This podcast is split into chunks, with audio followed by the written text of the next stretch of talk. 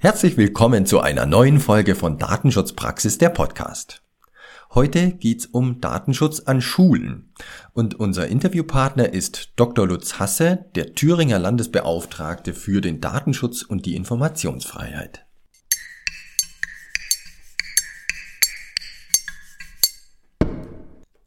Liebe Podcasthörerinnen, lieber Podcasthörer, Podcasts sind Stimmen und spannende Themen. Punkt. Aber live und in Farbe ist auch mal nett. Und in Kürze gibt es eine schöne Gelegenheit, unsere Podcast-Crew mal live zu erleben. Und zwar auf der IDACON, dem Kongress für Datenschutz vom 17. bis 19. Oktober 2022 in München. Von Cyberangriffen über Bezahlen mit Daten, vom Cloud Computing bis zum Auskunftsrecht.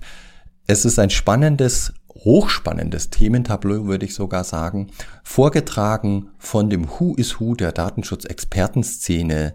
Manche kennen sie von unseren Interviews, die dort sprechen werden. Und, das muss ich hinzufügen, präsentiert von dem vielleicht besten Tagungsleitungsduo aus Daniela Will und Dr. Eugen Ehmann. Details und Buchung das geht alles am besten auf www.idacon.de. Dort können Sie alles finden. Wir freuen uns auf alle Fälle, Sie dort vielleicht persönlich zu treffen.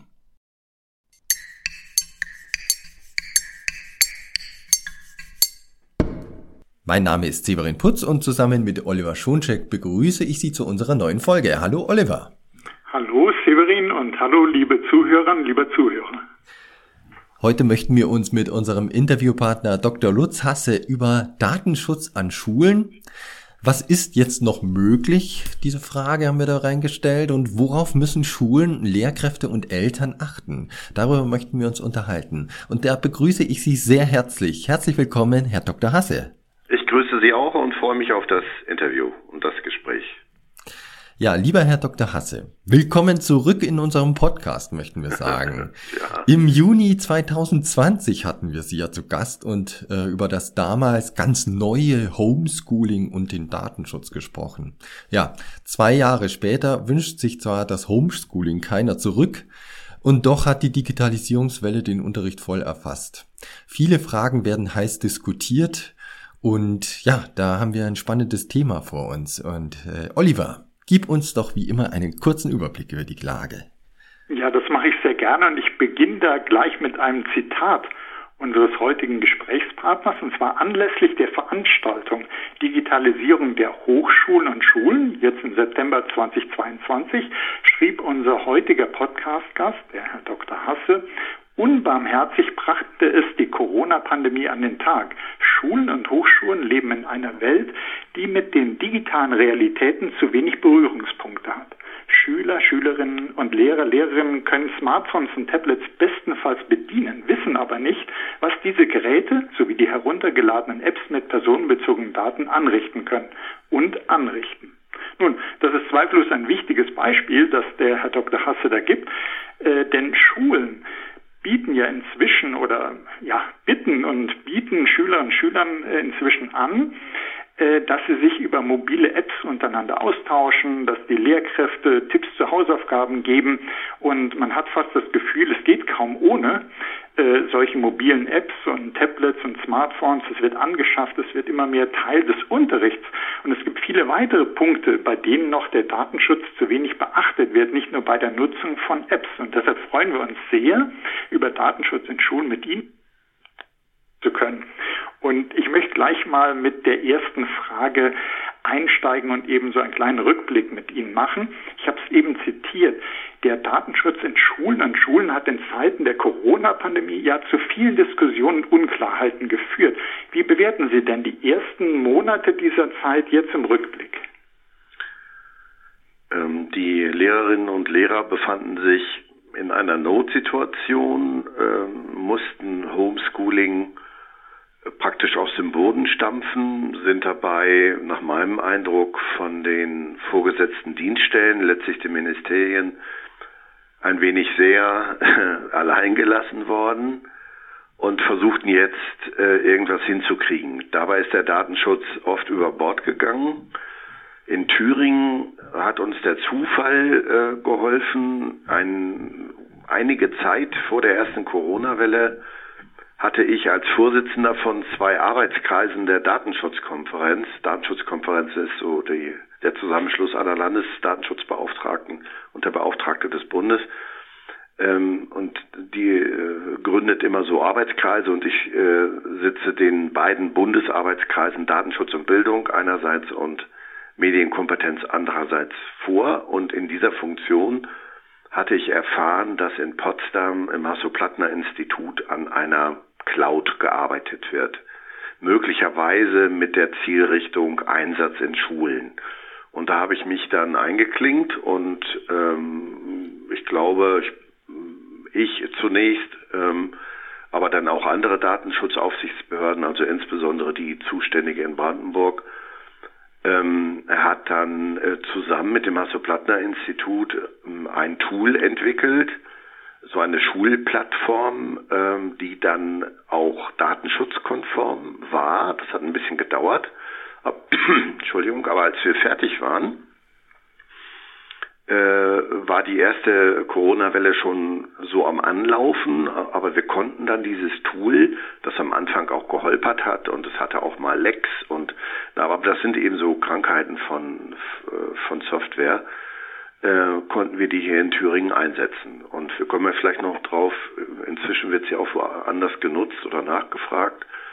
Ähm, und da hatten wir hier was, sodass die Lehrer nicht ganz alleine waren äh, die haben zwar dann gemurrt, hm, was ist denn das für ein langsames Teil und so weiter, aber nachdem die Serverkapazitäten ausgeweitet, äh, ausgeweitet wurden, äh, das ein oder andere Feature noch eingebaut wurde, äh, konnte damit gearbeitet werden. Also da hatten wir hier in Thüringen Glück, war aber Zufall, muss ich zugeben, dass wir das zur richtigen Zeit hatten. Ansonsten, ja, schwierige Lage für die Lehrer. Ich hatte ja anfangs auch mal gesagt, Lehrerschaft, passt auf, ihr könnt euch auch um Bußgeld einfangen, mhm. wenn, wenn ihr gegen den Datenschutz verstößt, ähm, verstoßt, verstößt, verstoßt, weiß ich jetzt auch nicht ganz genau. Ähm, äh, das hat äh, für viel Unmut gesorgt. Ich bin auch gebasht worden, aber mh, hm, ich weiß nicht, wie ich die Frage beantworten würde, ob ich es wieder machen würde. Es hat jedenfalls zu dem Effekt geführt, dass die Lehrerschaft äh, sensibilisiert worden ist mit einem Schlag, dass sie da äh, Grundrechte von Kindern möglicherweise verletzen, wenn sie die falschen Tools einsetzen. Das äh, hat jedenfalls aus meiner Sicht zur Sensibilisierung beigetragen. Das heißt, es gibt also eigentlich eine ganze Reihe spannender Erfahrungen. Sie haben ja einerseits gesagt, man musste so improvisieren eigentlich auf Seiten der Lehrerschaft. Die fühlten sich äh, allein gelassen, wussten auch gar nicht, wie sie jetzt äh, agieren sollen. Insofern war sicherlich so ein, ich nenne es mal, vielleicht so, so ein Schuss vorm Bug, auch erstmal ganz mhm. gut, um wach zu rütteln, dass man sagt, hier, äh, Vorsicht, ihr seid auf sehr, sehr dünnen Eis und andererseits muss natürlich Lösungen geben. Ja. Ähm, und da sagten sie sozusagen diese Schulcloud, das ist ein glücklicher Zufall, sicherlich auch sehr schön, dass gerade jemand wie Sie, der sich sehr ja für das Thema einsetzt und interessiert, gerade was jetzt Datenschutz in Schulen, Hochschulen angeht, und dass es gerade dort eben auch genutzt werden konnte. Und Sie haben uns Murren, das läuft ja nicht so äh, super, weil das ist immer äh, die Frage, ist etwas datenschutzkonform, datenschutzfreundlich und auch gleichzeitig komfortabel und nutzerfreundlich? Und das muss halt immer zusammengehen, ist nicht von Anfang an immer, aber wenn sich das entwickelt, ist es ja gut, wenn sich solche Alternativen bieten.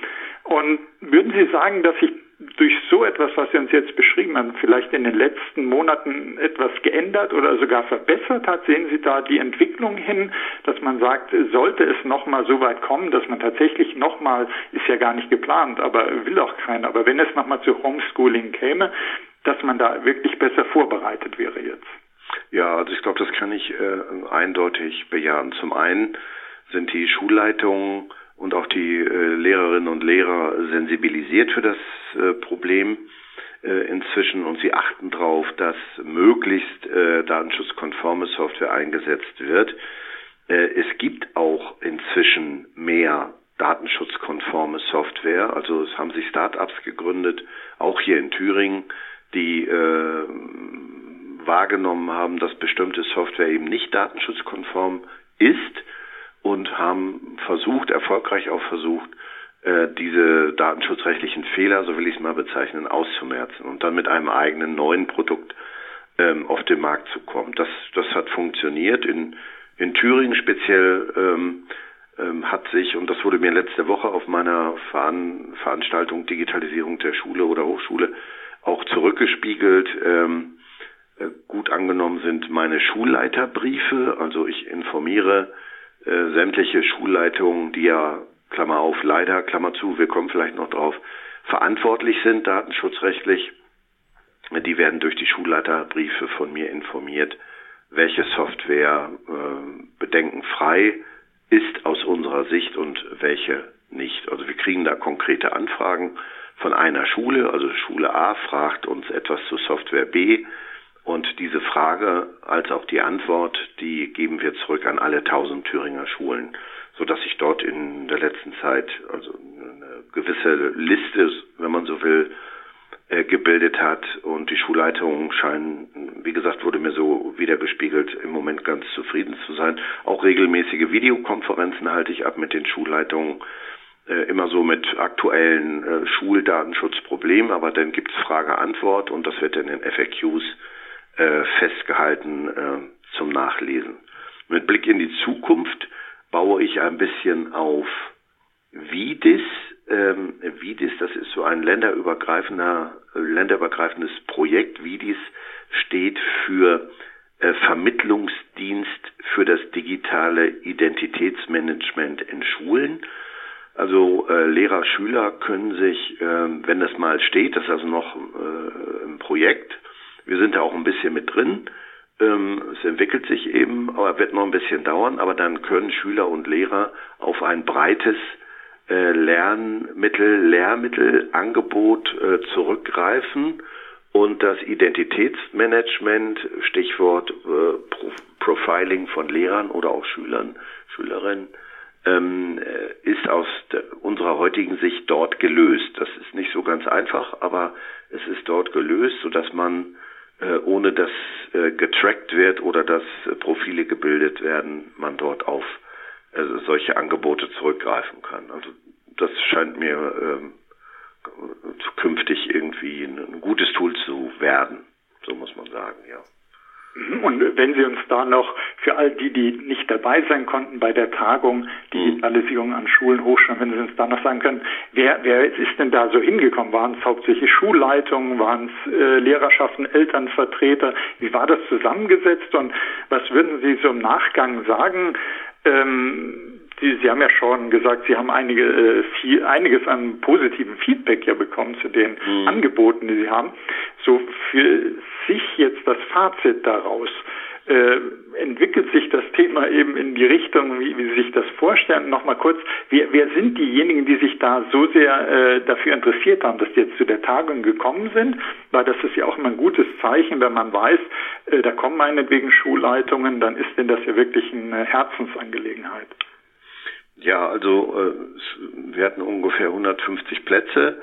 Die waren ausgebucht. Äh, das ging nach dem Prinzip, wer zuerst kommt, mal zuerst. Also wir haben da keine personelle Auswahl getroffen bei den Zuhörerinnen und Zuhörern.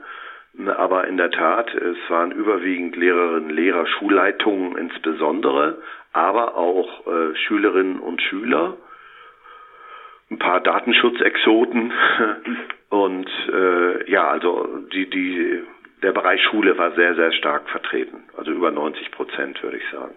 Mhm. Und die, die Erkenntnisse oder Gewinne, nach denen Sie gefragt haben, aus der Veranstaltung, ähm, sehr aufmerksam aufgenommen wurde ein Vortrag eines Schulleiters selbst, der mal dargestellt hat, äh, auch anhand von Bildern, wie so eine Modernisierung, Digitalisierung der Schule, die ja auch mit, mit schlichten Legen von Kabeln, Glasfaserkabeln einhergeht, was das auslöst in einer Schule, äh, nicht nur so bautechnische ähm, Geschichten, ähm, sondern eben auch die Frage, wer finanziert diese Baumaßnahmen? Wenn Kabel in, äh, durch Wände durchgelegt werden äh, müssen oder in Wänden unter den Dächern langgezogen werden müssen mit Brandschutzanlagen und und und fand ich sehr praxisnah. äh, vor allen Dingen dann die Feststellung, dass diese Baumaßnahmen vom Digitalpakt äh, nicht äh, getragen werden, nicht getragen werden, sodass für diese Baumaßnahmen immer der Schulträger herangezogen werden muss. Und wenn der Schulträger kein Geld hat oder aus anderen Gründen eben diese, diese Baumaßnahmen nicht finanziert, dann scheitert die Digitalisierung der Schule eben daran. Und insoweit läuft auch in gewisser Weise der Digitalpakt ähm, dann ein bisschen leer. Ähm, was doch äh, noch äh, signifikant war, ähm, war, dass ähm, die Verantwortlichkeit der Schulen die Schulleitungen sehr belastet. Also datenschutzrechtlich verantwortlich, sagt die Datenschutzgrundverordnung, ist derjenige, der die Mittel und den Zweck für die Datenverarbeitung bestimmt. Und das sind häufig, ähm, das kann man aber auch diskutieren, äh, häufig die Schulleitungen, aber vielleicht auch die Schulträger. Und da kann man die Frage aufwerfen, sollte man nicht die Schulträger, das wären hier äh, die Landkreise oder auch das Ministerium, sollten die nicht mehr in die Pflicht genommen werden? Und da war oder ist Berlin ein gutes Vorbild.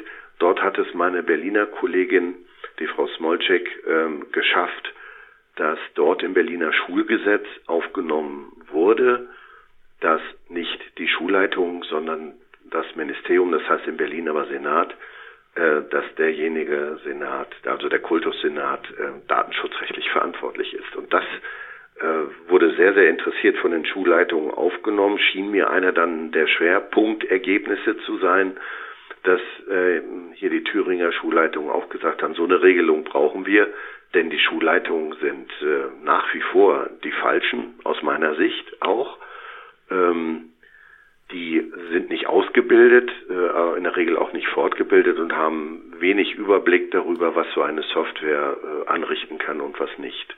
Die greifen eben auf das zurück, was angeboten wird, in der Hoffnung, es gibt ja keine Zertifikate, aber auch darauf kommen wir vielleicht auch noch zu sprechen. Mhm. Ähm, ähm, in der Hoffnung, dass die ausgewählte Software dann auch funktioniert. Aber ähm, das ist, äh, ist nicht so gut. Was noch, vielleicht noch ein kleiner Nachklapp, was gut wäre an Schulen, das war auch so ein äh, Ergebnis, dass jede Schule einen Datenschutzbeauftragten hat oder eine Datenschutzbeauftragte. In vielen Bundesländern ist das so. In Thüringen ist es nicht so.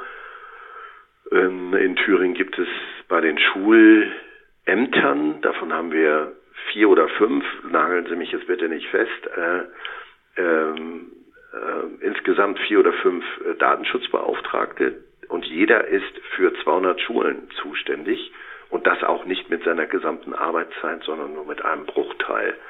Und das ist natürlich nicht so gut im Vergleich zu der Lösung, dass jede Schule einen Datenschutzbeauftragten hat. Die wachsen nicht auf den Bäumen, ist mir klar. Aber andere Behörden, äh, auch in Thüringen, äh, haben einen Datenschutzbeauftragten. Warum soll das an Schulen nicht auch funktionieren? Ähm, dann hätten wir einen Ansprechpartner und äh, die ganze Umsetzung dieser dieses digitalen Umbruchs, das ist ja noch längst nicht abgeschlossen. Äh, Digitalpakt 2 steht vor der Tür. Es werden Unsummen an Mitteln freigesetzt. Sie werden aber zum Teil gar nicht abgerufen. Äh, können wir ja noch drüber diskutieren, wo das liegen könnte. Mhm. Und mit Geld ist eben nicht alles zu lösen. Wir brauchen auch die Manpower und die Womanpower auch, äh, um, um das zu lösen. Und das, dazu bedarf es Fortbildung, Ausbildung und ich biete mich an hier in Thüringen wie Sauerbier. Ich bin auch, und meine Behörde ist auch integriert in die Ausbildung. Jetzt kommt mal eben kurz der Werbeblock. Äh, ich mache auch Vorlesungen an der Uni Jena, unentgeltlich natürlich äh, im Datenschutzrecht und ich habe jetzt, auf die Idee bin ich allerdings zugegebenermaßen erst jetzt gekommen. Man hat ja nicht immer alle Ideen sofort, dass ich jetzt ab Wintersemester ähm, die ähm, ähm, Lehramtsstudenten, ähm, also Pädagogikstudenten mit eingeladen habe. Also wer der Interesse hat, der kann sich mal so datenschutzrechtlich ein bisschen was anhören und, und so die Grundlagen bekommen, wenn er möchte. Ähm, ja, vielleicht muss ich mal sehen, das ist ein Experiment, äh, ob das klappt. Ja, vielleicht erstmal so viel dazu. Also da haben Sie uns ja wirklich schon äh, ganz, ganz viele Punkte genannt, die äh, nochmal eigene Diskussion äh, wert sind.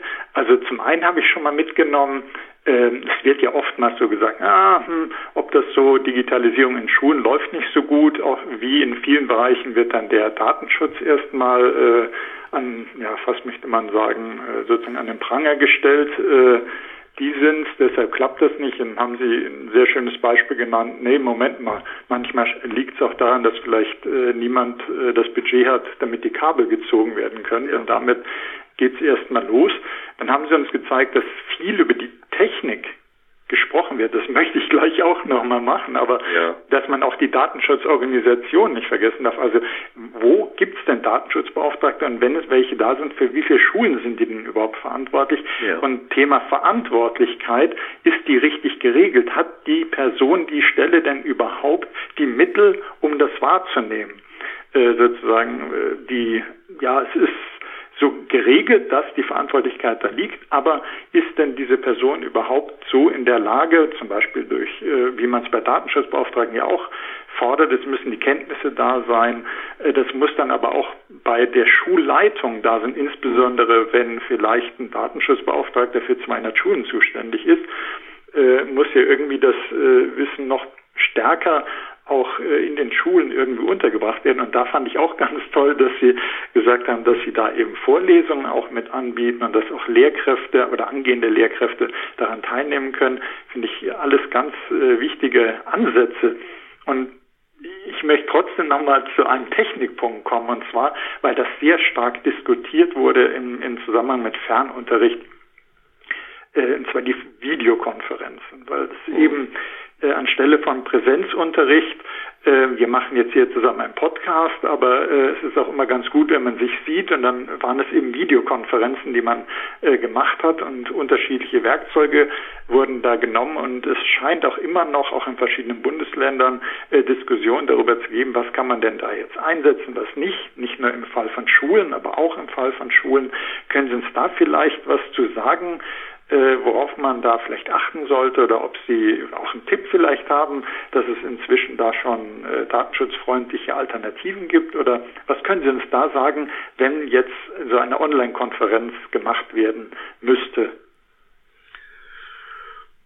Ich kenne natürlich die datenschutzkonformen Videokonferenzsysteme, aber ich möchte die jetzt hier nicht nennen, weil unter dem Gesichtspunkt der Wettbewerbsverzerrung mhm. ist das vielleicht ein bisschen schwierig. Man findet sie aber im Netz bei den äh, entsprechenden Stichworten findet man sich zurecht. Mein hessischer Kollege hat äh, vor kurzem ähm, ein Papier rausgebracht zu einem Videokonferenzsystem, das zwar ähm, sehr gerne genommen wird in der Praxis, auch sehr leistungsfähig ist, aber datenschutzrechtliche Probleme aufgeworfen hat, so will ich es mal nennen. Und was man also verzeichnen kann, dass bei den Videokonferenzsystemanbietern, die datenschutzrechtliche Probleme haben, durchaus der Wille äh, vorhanden ist, diese Probleme zu beseitigen. Wenn man natürlich Server in den USA stehen hat, hat man gleich ein Riesenproblem, weil nach wie vor nach amerikanischer Rechtslage äh, Sicherheitsbehörden der Amerikaner äh, auf die Daten zugreifen dürfen. Und zwar selbst dann, wenn die Server einer amerikanischen Firma nicht in den USA stehen, sondern auf europäischem Boden. Mhm. Das ist sehr weitgehend. Ähm, und selbst wenn sich jemand einer amerikanischen Tochter, die ihren Sitz in Europa hat, weigern würde, ein, ein Chef, eine Geschäftsleitung äh, da äh, Zugriff nehmen zu lassen, würden die ruckzuck ausgewechselt. Also das ist immer noch sehr schwierig. Es wird ja verhandelt oder was man so hört, zwischen Europa und USA ein weiteres Abkommen. Es gab mal Abkommen, die hießen Safe Harbor oder Privacy Shield, die sind vom Europäischen Gerichtshof für europarechtswidrig äh, äh, erklärt worden, also wegen Verstoßes gegen die Datenschutzgrundverordnung. Ein neues Abkommen müsste eigentlich voraussetzen, dass sich die amerikanische Rechtslage äh, ändert. Das zeichnet sich für mich nicht ab, aber wenn es trotzdem ein solches Abkommen gäbe, sind wir Aufsichtsbehörden, solange es gilt, äh, daran gebunden. Hm, allerdings laufen sich schon die entsprechenden äh, Kläger warm. Also wenn dieses Abkommen das Licht der Welt erblickt, äh, geht am nächsten Tag die Klagen, gehen die Klagen los. Ähm, also da ist nicht äh, viel zu erwarten. Trotzdem, trotzdem hat mein hessischer Kollege Bedingungen aufgestellt. Also ich will die mal kurz nennen, ähm, dass ein Auftragsverarbeiter ähm, zwischengeschaltet ist, ein europäischer, dass eine Ende-zu-Ende-Verschlüsselung äh, gegeben ist, dass die Daten pseudonymisiert äh, werden, dass ein ID-Management der Hochschule oder Schule stattfinden muss. Also er hat lange, hat sich viel Mühe gemacht, um herauszufinden, ob es geht, datenschutzkonform, und er ist zu dem Ergebnis gekommen, es geht. Meine Schlussfolgerung ist, es geht theoretisch, aber diese Anforderungen, die er aufgebaut hat, diese Hürden, wenn man so will, es datenschutzrechtskonform hinzukriegen, sind so hoch, dass ich, meine, dass die ein oder andere Hochschule und Schule sowieso davon oder damit überfordert wäre. Deswegen empfehlen wir, empfehle ich, Rückgriff auf datenschutzkonforme Systeme. Da gibt es nicht so viel, aber es gibt sie eben und äh, die funktionieren auch und werden auch immer besser, sodass äh, auch größere Teilnehmerkreise ähm, die jetzt äh, seit einiger Zeit nutzen können. Also es entwickelt sich so oder so etwas. Ähm, man kann nicht sagen, in Deutschland ist die Zeit stehen geblieben und alle tun so, als wäre nichts gewesen und machen lustig weiter wie bisher. Nee, es tut sich was. Aber ähm, auch in den Köpfen durchaus. Aber zum Beispiel WLAN ist in Thüringen ein Problem äh, mangels entsprechender technischer Ausrüstung. Und weil das so ist, das ist in anderen Bundesländern auch so, ähm, zum Teil ähm, äh, können die Digitalpackmittel nicht abgerufen werden. Also was nützt mir, anders formuliert, was nützen mir zehn Klassensätze Tablets oder Smartphones, wenn ich kein WLAN habe? Ja, also das, äh, bis das WLAN dann da ist, in ein paar Jahren, es dauert ja in Deutschland immer alles so lange, äh, dann sind die Smartphones und Tablets wieder veraltet. Mhm. Und äh, das wurde auch im Übrigen äh, bei meiner Veranstaltung deutlich, so dieses ähm, punktuelle Fördern ohne Anspruch auf dauerhafte Unterstützung, äh, das wird, wird als sehr schlecht empfunden. Also äh, dieser Projektismus. Es gibt ein Projekt, es gibt jetzt mal Geld, aber wenn Sie an den Support von, von Tablets und Smartphones denken, dann braucht man in ein paar Jahren wieder Geld, äh, zumindest um Updates zu machen oder um neue Maschinen zu kaufen. Ähm, wenn das da nicht da ist, äh, dann floppt es wieder. Ne? Aber gut, äh, vielleicht gibt es nach Digitalpakt 2 auch Digitalpakt 3. Warum nicht? Wäre schön. Aber diese dauerhafte Förderung, dieses Verlässliche, das wird doch sehr gewünscht äh, in der Praxis. Das war deutlich, ja. Mhm. Gut. Mhm. Und ähm, ich, ich denke, da haben Sie äh, auch nochmal aufgezeigt, dass sozusagen der Digitalpakt, wo sich eben manche äh, schon mehr versprochen hatten, als bisher erreicht werden konnte, dass sie auch hier nochmal aufgezeigt haben, dass es in jedem Falle nicht der Datenschutz ist, was man ja gerne immer wieder sagt, der äh, hier blockiert, sondern es äh, kann sein, äh, es gibt, da fehlt WLAN, es kann sein, äh, es generell dauert der Prozess so lange, dass die schon angeschafften Geräte irgendwann drohen, veraltet zu sein und dann fehlen schon wieder Mittel, um neue Anschaffungen zu machen. Es müssen also Prozesse beschleunigt, äh, verschlankt werden. Man muss erstmal die Infrastruktur da haben, um digitale Dienste nutzen zu können, die dann natürlich sicher und datenschutzgerecht sein müssen, aber man muss auch erstmal eine Grundlage dafür haben und äh, eben nicht sagen, äh, da sind die Verhinderer, diese Datenschützer, sondern äh, Sie haben ja hier sehr schön aufgezeigt, äh, dass Sie äh, gerne eben auch äh, helfen, helfen wollen und die Eltern sind, äh, fühlen sich überfordert, Schulleitung, Lehrkräfte und Sie haben auch schon Beispiele gegeben, was Sie da als Aufsichtsbehörde alles machen. Beispielsweise die Vorlesungen, die Sie anbieten, dass Sie diese äh, Briefe Schulleiter, an die Schulleitung machen, dass Sie FAQs entwickeln. Wie können denn Aufsichtsbehörden vielleicht noch helfen, obwohl Sie uns eh schon viele Punkte genannt haben, wie ja. Sie da helfen? Also man kann in die, in die Fortbildung von Schulleitungen oder Lehrerinnen und Lehrern gehen. Das machen wir hier in Thüringen auch. Ähm, wir sind auch ähm, integriert in die Referendarsausbildung. Also ähm, angehende Lehrer müssen ja so zwei Stufen durchlaufen und die zweite Stufe, die Referendarsausbildung, ist ja eher so praxisbezogen.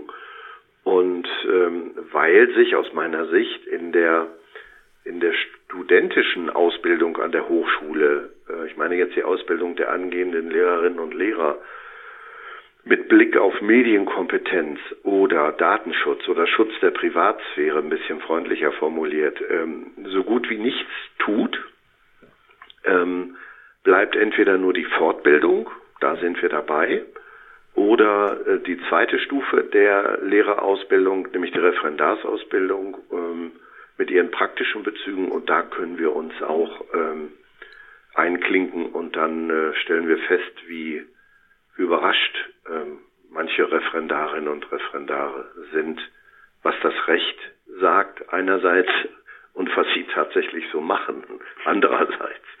Ähm, also da kriegen wir auch immer ganz gute Rückmeldung, aber die Rückmeldung lautet eben aber auch, äh, Herr Hasse, wir hören das jetzt hier, was Sie uns hier erzählen, aber äh, bisher wurde uns immer ganz was anderes gesagt und gefordert ist in der Praxis auch was anderes. Ne? Also Beispiel, dass man mit WhatsApp ähm, äh, kommuniziert zwischen Lehrern und Schülern, was natürlich gar nicht geht. Ähm, das ist hier in Thüringen auch untersagt äh, inzwischen. Hm, ja, also solche Sachen. Äh, es ist viel, ein großes Maß an, an Fehlinformation, an Nichtinformation und da müssen wir ran. Und da versuchen wir eben zu machen, was geht. Äh, das mag aber in den unterschiedlichen Bundesländern auch unterschiedlich ausgeprägt sein. Also Schule, Schule, Bildung, Hochschule ähm, halte ich eben persönlich quasi mein Hobby äh, abgesehen von selbstfahrenden Autos, ähm, datenschutzrechtlich meine ich jetzt, ähm, da engagiere ich mich eben auch und bin deswegen auch Vorsitzender dieser beiden Arbeitskreise. Andere haben andere Schwerpunkte, aber Schule und Bildung, ähm, weil ich selber das Bildungssystem in nicht so guter Erinnerung habe persönlich, mir, fand das immer alles sehr langweilig, ähm, meine ich, muss das ein bisschen mehr Re Realitätsbezug bekommen, dieses Bildungssystem auch mit Änderung der Lehrpläne vielleicht mal. Also man, man merkt auf alle Fälle, wie engagiert Sie für dieses Thema sind und deshalb haben wir uns auch ganz gezielt äh, an Sie mit dem Thema gewandt, weil uns das Thema auch natürlich sehr wichtig ist. Man muss mit dem Datenschutz, mit der Sensibilisierung, Sensibilisierung für Datenschutz so früh wie möglich beginnen und äh, wenn man es nicht im Kindergarten gemacht hat, dann sollte es spätestens in der Schule sein und in der Hochschule sowieso. Das heißt, da gehört Datenschutz unbedingt hin. Sie hatten zwischendurch auch mal erwähnt, ja, äh, Thema Schulsoftware und Zertifizierung. Das würde ich nur noch mal gerne mhm. aufgreifen, weil wenn man als Schulleitung vielleicht überlegt, was könnten wir denn nehmen? Sie haben vorhin gesagt, zum Beispiel mhm. Videokonferenzsysteme, das findet man schon im Internet, was da jetzt datenschutzfreundlich ist. Ähm, es wäre generell schön, äh, wenn es auch bei Schulsoftware und unter uns gesagt insgesamt bei vielen äh, Lösungen, äh, wenn man da die Datenverarbeitung mit dieser Software äh, zertifizieren könnte. Wie, wie stehen Sie dazu? Wird es bald mal, oder wie ist Ihre Einschätzung, wird es bald mal auch Schulsoftware geben, die dann das Siegel hat, äh, Datenschutzgrundverordnung, und zwar nicht ein vorgegaukeltes, was man ja leider immer mal wieder findet, dass einer sagt, das entspricht dem Datenschutz und das schreibt jemand äh, von der eigenen Lösung. Das ist ja nicht die Zertifizierung, wie man sich das denkt, sondern das ist die Pflicht, dass das erfüllt. Ähm, was, was meinen Sie? Kommt da bald so eine Entscheidungshilfe? ähm, nicht nur Schulleitungen, sondern überhaupt Behörden, in Unternehmen insbesondere auch, schreien geradezu nach Zertifikaten. Ähm, wenn Sie ans Autofahren denken, da ist alles Mögliche zertifiziert, jedes Autoteil und äh, das Auto hat auch noch einen TÜV-Stempel und Sie müssen auch noch eine Prüfung machen. Ähm, das ist im Datenschutz ja nicht so. Also jede App, die im, im Netz kursiert, äh, kann man runterladen. Sie ist aber nicht geprüft. Und deshalb zu Recht die Frage, äh, auch wichtige Frage, vielleicht sogar die entscheidende Frage, gibt es jetzt endlich bald mal Zertifikate, sodass dann, wenn es die gäbe, Schulleitungen äh, in den Laden gehen können, äh, jetzt mal ein bisschen vereinfacht gesprochen, suchen sich eine schicke Software aus, gucken hinten drauf, TÜV-Zertifikat und damit ist alles gut. Und darauf dürften sie sich dann auch verlassen und ein Teil ihrer Verantwortung äh, würde dann vielleicht entfallen. Warum geht das nicht? Äh, es ist in Artikel, jetzt wird es leider ein bisschen juristisch, Artikel 42 Absatz 1 äh, Datenschutzgrundverordnung sieht eine Zertifizierung vor. Also der Gesetzgeber hatte diese Idee.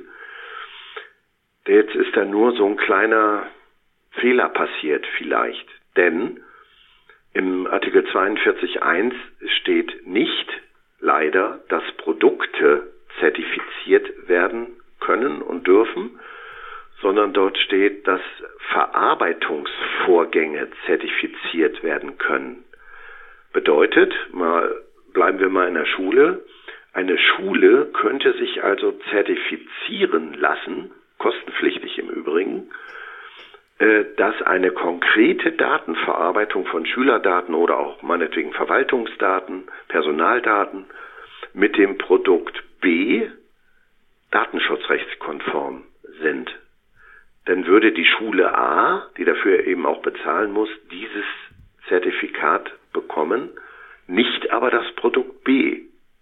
Das ist ein bisschen gaga äh, und ähm, ähm, es machen sich viele Leute Gedanken, wie kommen wir jetzt aus dieser Nummer raus. Ähm, es gibt ein Projekt, das heißt Directions, da sind zusammen, da bin ich auch mit drin, also Datenschützer, Wirtschaft, äh, ähm, Rechtsprofessoren, äh, die Uni äh, Kassel hängt federführend äh, damit drin. Ähm, dort überlegen wir gerade, hm, äh, bedeutet das jetzt, dass es Produkte, falsch, dass es Zertifikate für Produkte gar nicht geben darf?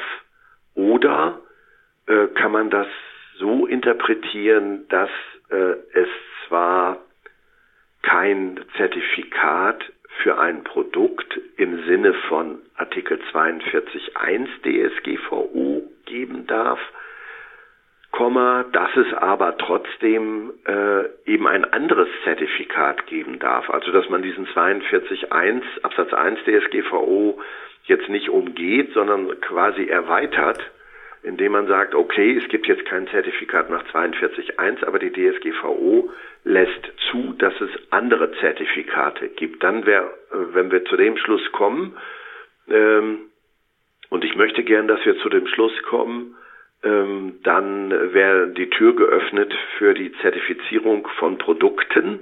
Dieses Zertifikat wäre dann eben keins nach 42.1 DSGVO, sondern eins eigener Art. Aber immerhin, es wäre dann verlässlich, die ganze DSGVO wäre durchgecheckt und äh, man müsste dann dazu schreiben, es ist jetzt keins nach 42.1, aber es ist ein anderes Zertifikat und da könnt ihr euch auch drauf verlassen. Die Politik denkt auch gerade darüber nach da hänge ich auch ein bisschen mit drin. Also wir versuchen gerade diesen bisher leider, leider nicht angesprungenen Zertifizierungsmotor, den versuchen wir gerade anzuwerfen. Der müsste eigentlich seit Jahren auf Hochtouren laufen.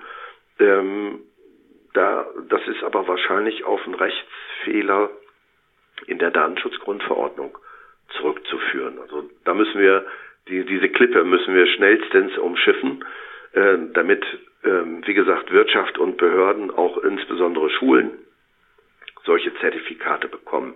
Äh, wenn Sie sich rumhören, es gibt keine Zertifizierungsbehörde. Gibt's nicht. Also das ist bisher ein totes Gleis, leider. Und da, da müssen wir, das müssen wir unbedingt beleben. Äh, es ist ja auch vorgesehen, aber es, der Gesetzgeber hat sich schräg ausgedrückt.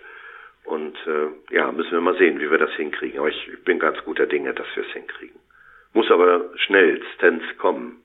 Mhm, das ist auf jeden Fall gut für uns zu wissen, dass sich da in der Richtung etwas tut und dass Sie auch nochmal äh, klargestellt haben, es ist dann nicht das Produkt, das später vielleicht einmal eben so zertifiziert werden kann, sondern letztendlich die Datenverarbeitung, die sich eines Produktes bedient, mhm. wo man dann das Ganze sozusagen anschaut, diesen ganzen Prozess und sagt, so in, in der Konstellation kann das so eingesetzt werden. Und natürlich äh, wäre es reizvoller auch für die, die das Zertifikat haben wollen, wenn ihr Produkt äh, damit ge äh, geziert werden könnte mit dem Zertifikat. Und äh, die Nachfrage wäre jetzt schon riesig, wie Sie uns auch sagen. Ja. Und das würde dann natürlich, weil es auch ein wichtiges Marketingargument ist, noch mehr dazu beitragen. Insbesondere würde es die Verwendung und auch die Beurteilung der Zertifikate vereinfachen. Sind wir gespannt, wie es da weitergeht. Da werden wir auf alle Fälle an diesem Thema dranbleiben, weil wir das auch merken, dass unter unserer Leserschaft und Hörerschaft das ein ganz, ganz wichtiges Thema ist. Wenn ich nochmal auf kurz äh, auf das Thema Lehrpläne, Ausbildung der Lehrkräfte eingehen dürfte, Sie haben uns ja schon gesagt, dass da einiges auch von Ihnen geplant und äh, getan wird. Sie haben aber auch eine Mediensammlung für den Unterrichtseinsatz, wie wir gesehen haben, auf Ihrer Website. Ähm, wird das denn schon fleißig genutzt oder sollte das noch bekannter sein oder was können Sie uns dazu sagen? Also unsere Mediensammlung ist von ist äh, ehrlich gesagt ein Tropfen auf einen heißen Stein. Aus der Not geboren äh, haben wir den äh, Lehrerinnen und Lehrern so ein kleines Angebot gemacht, was man auf was man zurückgreifen könnte. Also man gibt dort ein Beispiel Smartphone, achte Klasse und dann bekommt man ein Angebot. Es wird aber gerade aktualisiert. Ähm, und ähm, ja, das äh, ist jetzt nicht der Brüller, ist nicht der Brüller. Äh, aber äh, dieses eingangs von äh, mir erwähnte Vidis-System, das schaltet so, zu, wenn es mal fertig ist, ähm, schaltet alle Angebote zusammen. Mhm. Äh, dies, also diejenigen, die sich an dieses Vidis-System äh, anschließen lassen wollen. Und dann können Lehrer und Schüler äh, auf sowas zurückgreifen. Das ist so ein Single Sign-On-Tool. Also man meldet sich einmal an und hat Zugriff auf alles. Da sind wir dann vielleicht auch mit dabei, ähm, muss ich mal sehen.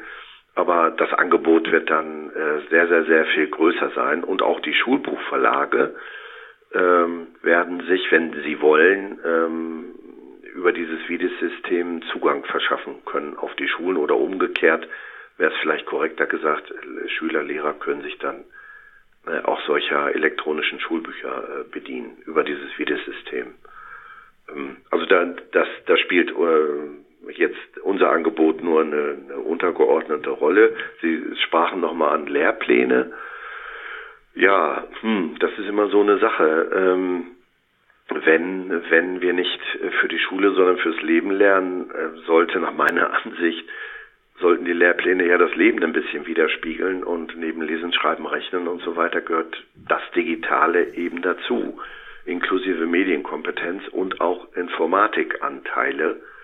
Ähm, äh, was ich so wahrnehme, geht die Reise derzeit dahin, dass Informatik ein eigenes Fach an vielen Schulen werden wird oder bereits ist und dass Medienkompetenz ähm, fächerübergreifend oder äh, fächerintegrativ vermittelt werden soll. Mit diesem integrativen Ansatz haben wir in Thüringen nicht so gute Erfahrungen gemacht. Ähm, die könnte man aber verbessern, diese Erfahrung, wenn wirklich vorgegeben wird, auch, das setzt natürlich entsprechende Diskussionen äh, auch voraus, wenn vorgegeben wird, was zum Beispiel im Geschichtsunterricht, im Deutschunterricht an Medienkompetenz vermittelt wird und dass das dann auch prüfungsrelevant ist. Und ich würde auch fordern, dass es von einem, Klammer auf Vorgesetzten, Klammer zu Lehrer kontrolliert wird, ob es auch wirklich stattfindet. Denn auch da haben wir in Thüringen das ein oder andere in den letzten Jahren mal aufgedeckt, dass äh, zwischen, ja, wie soll ich das jetzt nennen, zwischen Nachweis von Unterricht und tatsächlich stattgefundenem Unterricht zu einer bestimmten Thematik ein, ein Unterschied besteht, um das mal ganz vorsichtig auszudrücken. Äh, sowas müsste dann natürlich äh, unterbleiben, also es müsste auch tatsächlich stattfinden. Und mir fällt jetzt gerade ein, ähm, ähm, eine Spiegel Online-Umfrage bei vielen Schulleitern, über 1000 Schulleitern bundesweit, hat ergeben, dass die Schulleitungen selbst unzufrieden sind mit ihrem Angebot und es für nicht mehr zeitgemäß halten, gerade auch mit Hinblick, im Hinblick auf Digitalisierung und Datenschutz und Medienkompetenz. Also da, da tut sich was. Da kommen, da kommen die Datenschützer und sagen, ihr müsst das machen. Die Schulleitungen stellen fest, das ist hier nicht mehr zeitgemäß, was wir hier machen. Ähm, man kann natürlich die Frage stellen, die stelle ich mir auch immer, hm, die Schule bildet ja auch nicht aus fürs Autofahren. Da muss man ja in die Fahrschule. Das ist ja eigentlich auch das reale Leben. Schule kann natürlich nicht alles leisten, sehe ich ein. Aber um, um mich selber zu widerlegen mit dem Fahrschulargument, ähm, die, die Schule zwingt die Schüler ja auch nicht Auto zu fahren, aber sie zwingt sie, mittelbar oder unmittelbar Tablets oder Smartphones zu benutzen. Das ist auch okay, aber wenn, weil Schule das macht, müsste sie die Kinder auch in die Lage versetzen, das richtig zu tun. Und äh, da meine ich eben, da, da muss mehr, mehr Kompetenz in die Lehrerschaft. Oder, was auch geht, man bindet den Sachverstand von Externen ein. Die sind ja da. Ich meine jetzt gar nicht uns, sondern auch private Unternehmen, die was zu Schutz der Privatsphäre erzählen können und, und, und. Die gibt es. Aber Erfahrungen hier in Thüringen, die Mittel der Schule für den Einsatz solcher externer Expertise äh, sind begrenzt, wenn, wenn sie überhaupt vorhanden ist. Und da jetzt zusätzliche Mittel zu bekommen, scheint mir ein, ein Ding der Unmöglichkeit zu sein. Das Brett ist so dick, äh, da kommt ein Schulleiter nicht durch und eine Schulleiterin. Also da, da wäre auch noch äh, einiges zu vereinfachen, dass wenn Lehrer auch krank sind oder man hat äh, Ausfälle oder die Lehrerinnen und Lehrer sind gar nicht da oder super Luxus, sie dürfen mal auf die Fortbildung gehen, da gibt's ja kaum, kaum Zeitkontingente dafür, ähm, dass dann der Unterrichtsausfall, der ja dann eben stattfindet, dass der kompensiert werden kann durch Externe. Es gibt, habe ich gehört, sogar Firmen, die sich darauf inzwischen spezialisieren, Unterrichtsausfälle zu kompensieren. Aber die wollen natürlich auch ein bisschen Geld dafür haben. Also das System müsste flexibler sein, dann würde das besser flutschen. Ähm, ja, vielleicht, dass auch die Digitalpaktmittel für so etwas eingesetzt werden dürften. Denn das hat zwar jetzt mit Digitalisierung nicht viel zu tun, wenn ich externe Expertise einbinde, aber da müsste man das Kind eben vielleicht umbenennen. Oder zwei Kinder schaffen, zwei Pakte. Ähm, wenn ich, wenn ich dieses Beispiel von Ihnen mit die Schule äh, bereitet die auch nicht auf die Führerscheinprüfung vor. Vielleicht auch das noch ergänzt. Sie haben ja gesagt, dass äh, das autonome vernetzte Fahren ist ja auch eines Ihrer mhm. Themen, mit denen Sie sich ausgiebig beschäftigen aus Datenschutzsicht. Und auch da sieht man ja, die Digitalisierung zieht überall ein. Also äh, wenn ich mich auf den Führerschein vorbereite, wird das in Zukunft auch nicht gehen, ohne dass ich mich um das Thema Digitalisierung kümmere und sollte nicht gehen, ohne dass ich mich darum kümmere, was geschieht mit meinen Daten, als äh, wenn ich unterwegs bin mit so einem Fahrzeug.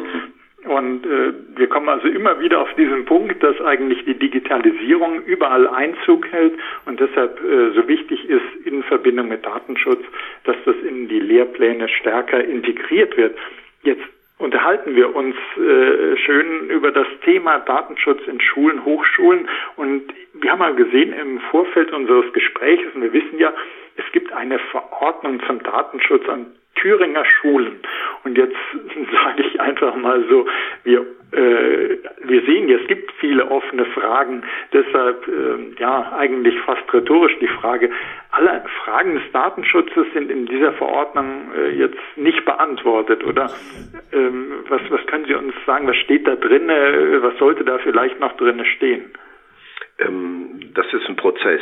Ähm, äh, einmal haben wir mit dem Thüringer Ministerium äh, selbst äh, Fragen und Antworten, ähm, auch die aus der Praxis an uns herangetragen worden sind, gesammelt mhm. und veröffentlicht. Parallel dazu ähm, mache ich ja diese Schulleiterkonferenzen, ähm, Schulleiterinnenkonferenzen und da entstehen ja auch Fragen und Antworten ähm, und die sammeln wir auch und machen äh, auch äh, FAQs dazu.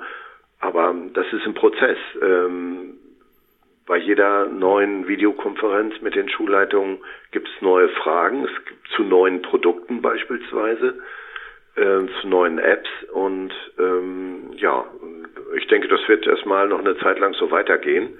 Und der, der Katalog ähm, wird immer umfangreicher dann werden. Vielleicht müssen wir irgendwann mal eine Suchfunktion äh, dazu schalten, äh, dass Leser sich schneller zurechtfinden und nicht alles durchkämmen müssen. Mhm. Ähm, ja, aber nee, das, äh, die, die ist nicht vollständig, erhebt den Anspruch auch nicht und wird sich weiterentwickeln, gehe ich von aus.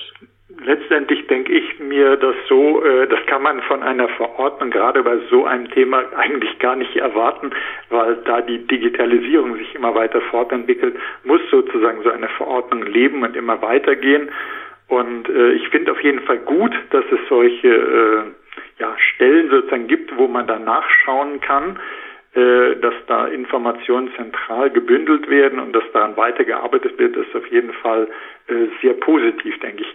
Von meiner Seite die letzte Frage, bevor ich an meinen Kollegen Severin Putz gebe, der auch noch die Chance äh, nutzen wird, Ihnen Fragen zu stellen.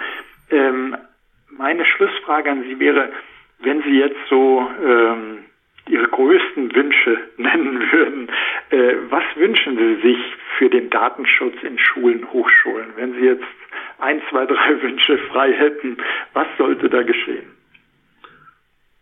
Es geht um an den Schulen um Kinderdaten, die sind besonders schutzwürdig. Mhm. An den Hochschulen um Studentendaten, Studierendendaten, äh, die halte ich auch für sehr schutzwürdig. Und ähm, ähm wenn Schulen oder auch Hochschulen ähm, neue Software für Videokonferenzen, aber auch Lern- und äh, Lehrsoftware einsetzen, dann fände ich es äh, gut, ähm, das ist nicht verpflichtend, steht auch nirgendwo, aber ich fände es trotzdem gut, wenn wir von vornherein gefragt oder eingebunden wären, denn dann müssten wir nicht im, während des Ritts sozusagen die Pferde wechseln oder gar das, das Pferd absatteln und irgendwo, ähm, irgendwo in den Stall schieben, ähm, sondern ähm, wir können von vornherein sagen, nee, achtet mal hier drauf, achtet mal darauf, das ist nicht so gut, das wäre besser. Ähm, machen aber auch schon einige, stelle ich fest. Also bei Behörden ist es äh, hier in Thüringen ohnehin so. Bei Schulen wird es besser, dass die uns, wenn die irgendwas machen, vorher fragen. Auch in den Videokonferenzen fragen, wir haben das und das vor, äh, was haltet ihr Datenschützer davon? Und dann, dann kriegen die unsere Meinung dazu. Datenschutzbeauftragte an Schulen hatte ich schon gesagt. Mehr Verantwortung des Ministeriums fände ich gut, wenn die auch zumindest einen Teil der Verantwortung übernehmen würden. Vielleicht auch in Kooperation äh, mit uns, denn wir sind zwar eine kleine Behörden in den Ländern, äh, aber es ist doch eben juristische und auch äh, IT-Expertise vorhanden. Und warum soll man darauf nicht zurückgreifen? Nun, äh, wir können jetzt nicht alles und jeden beraten, das, dafür reichen die Kapazitäten nicht aus aber wenigstens mal versuchen und so eine Kurzexpertise, ein Kurzgutachten irgendwo zu ähm, zum Einsatz von Software oder so. Und das können wir immer machen. Und dann ist man äh, auf der etwas sichereren äh, Seite. Also das, das wären eigentlich so meine, meine größten Wünsche, dass man uns ein bisschen mehr einbezieht. Und da haben Sie eigentlich auch einen Punkt mit angesprochen, der uns sozusagen mit diesem Podcast so wichtig ist. Äh, Sie sagen ja, fragen Sie doch die Aufsichtsbehörde. Genau das machen wir regelmäßig im Podcast. Und da Sie eben nicht äh, mit allen gleichzeitig sprechen können, versuchen wir eben so ein bisschen als Multiplikatoren äh, die wichtigen Hinweise, die Tipps, die Erfahrungen, aber vielleicht auch mal den, die eine oder andere Warnung einer Aufsichtsbehörde über den Podcast zu vermitteln. Und da bin ich Ihnen jetzt an der Stelle wieder sehr, sehr dankbar, dass Sie das gemacht haben. Und ich gebe jetzt an meinen Kollegen Severin Putz der Sie auch gerne noch was fragen möchte. Ja, gerne.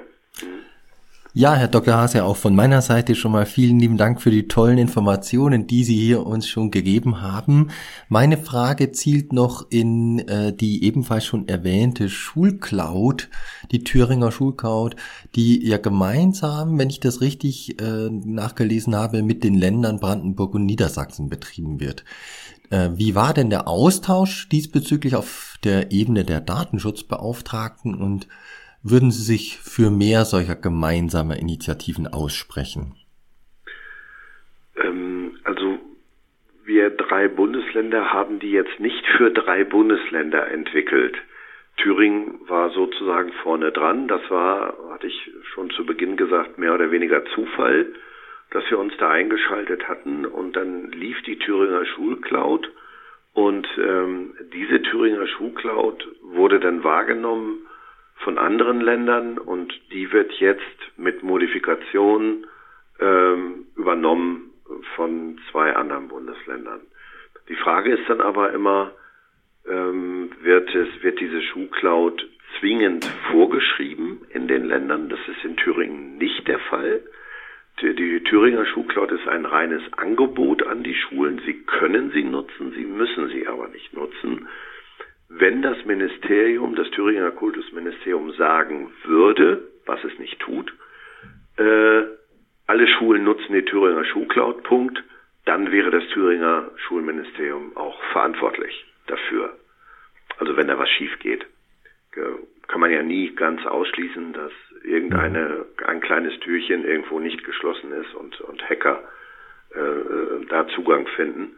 Ähm, also ich, was, was ich toll fand an der Stelle, war jetzt äh, weniger die Kooperation zwischen den Ländern. Äh, davon habe ich ehrlich gesagt nicht so viel mitbekommen. Ähm, ähm, offenbar hat sich herumgesprochen, dass man mit der Thüringer Schuhcloud ein bisschen was anstellen kann und dass man die nutzen kann und dass die safe ist. Kenntnisstand heute. Ähm, was ich aber gut fand, war die Kooperation zwischen ähm, Softwarehersteller und Aufsichtsbehörde. Das fand ich klasse, äh, dass ähm, eine Aufsichtsbehörde wie meine, die eigentlich so mit der Bußgeldkeule durchs Land zieht, ähm, dass die äh, die Bußgeldkeule mal außer Hand legt und sagt, hm, jetzt jetzt ziehen wir mal mit am Strang und äh, versuchen irgendwas hinzukriegen. Das war sehr aufwendig. Ähm, das können wir auch nicht immer machen. Es ist auch nicht unsere Aufgabe. Aber trotzdem könnte man darüber nachdenken, dass die Aufsichtsbehörden, das klingt ja schon so ein bisschen obrigkeitsstaatlich, so hm, wir, wir passen auf, dass nichts passiert, ist auch unser Job nach der Datenschutzgrundverordnung. Mhm. Aber dass wir gleichzeitig auch dafür da sind, ähm, was hinzubekommen, weil wir eben über eine gewisse Expertise verfügen und dann den Unternehmen, aber auch den Behörden, äh, aus meiner Sicht insbesondere auch den Schulen, mit Rat und Tat zur Seite stehen und da auch versuchen, ähm, ja, wie es bei der Thüringer Schuhcloud war, notfalls auch mal bei einer, bei einer Software mitzuhelfen und die roten Linien aufzudecken.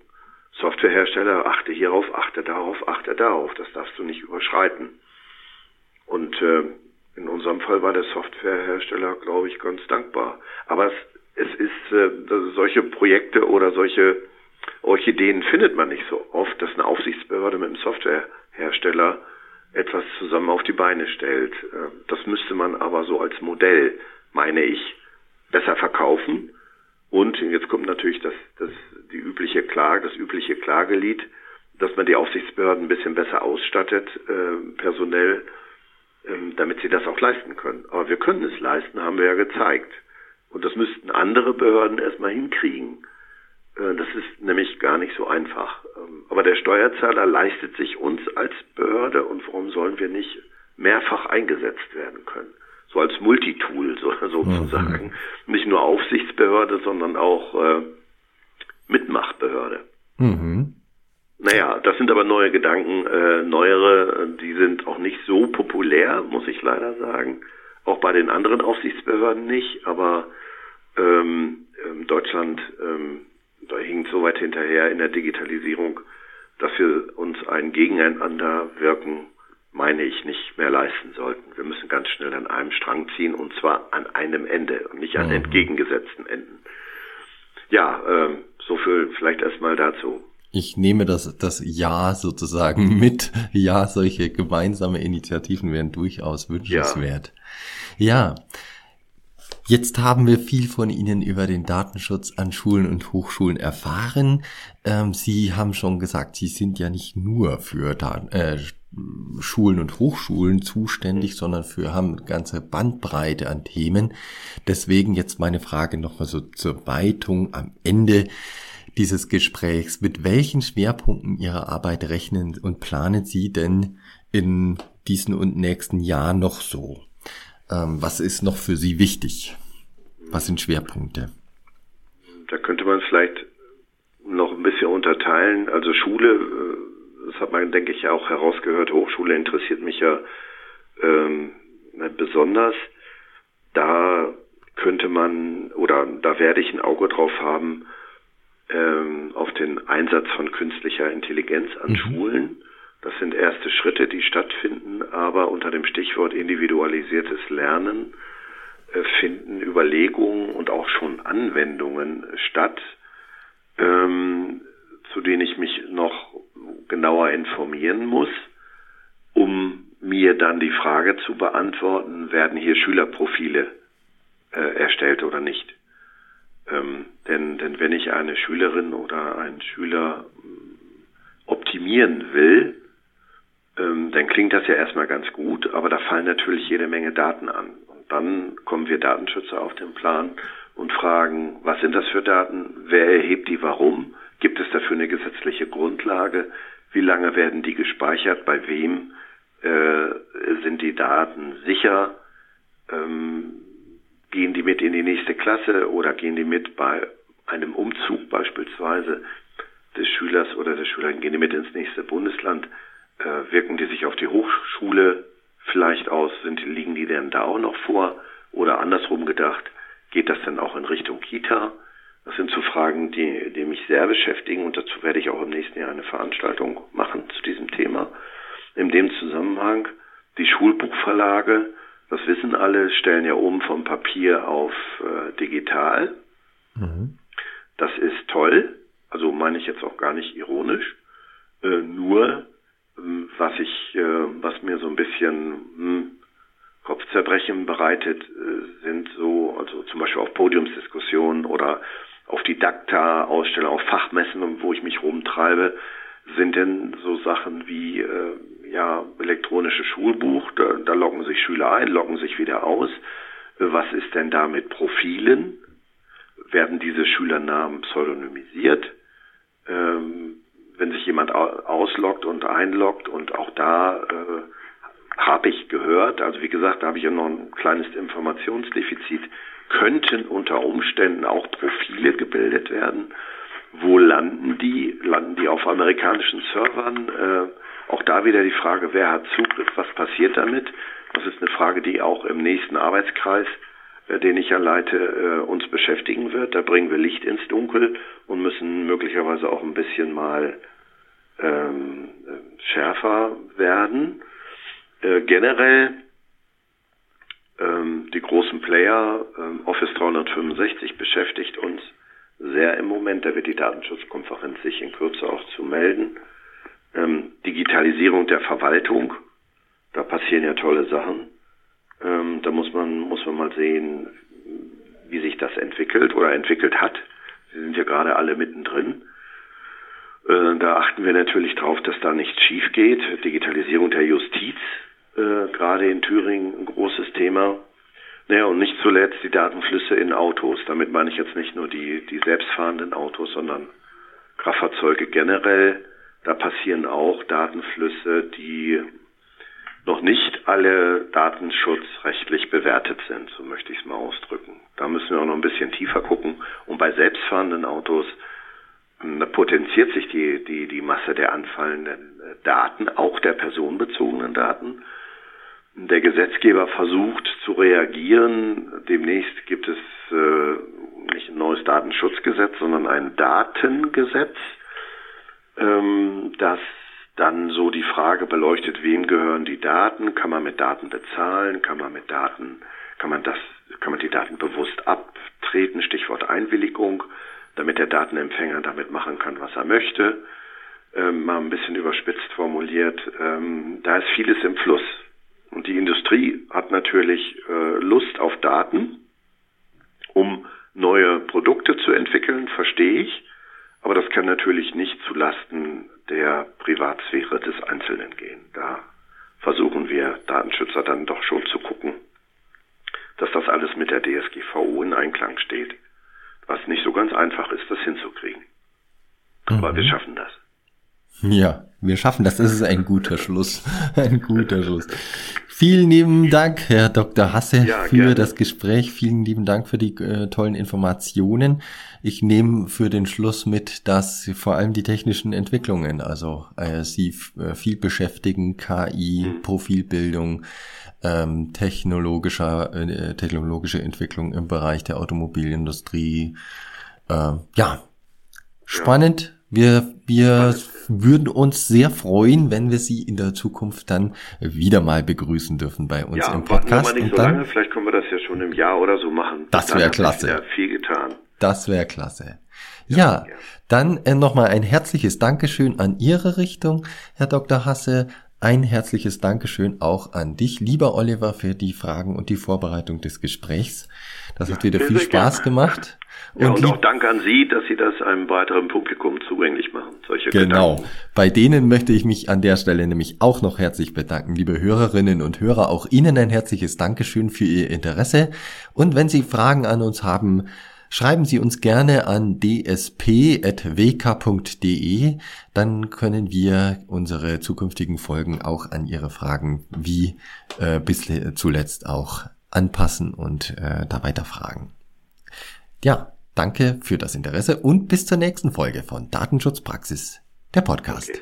Ja, tschüss, bis dahin.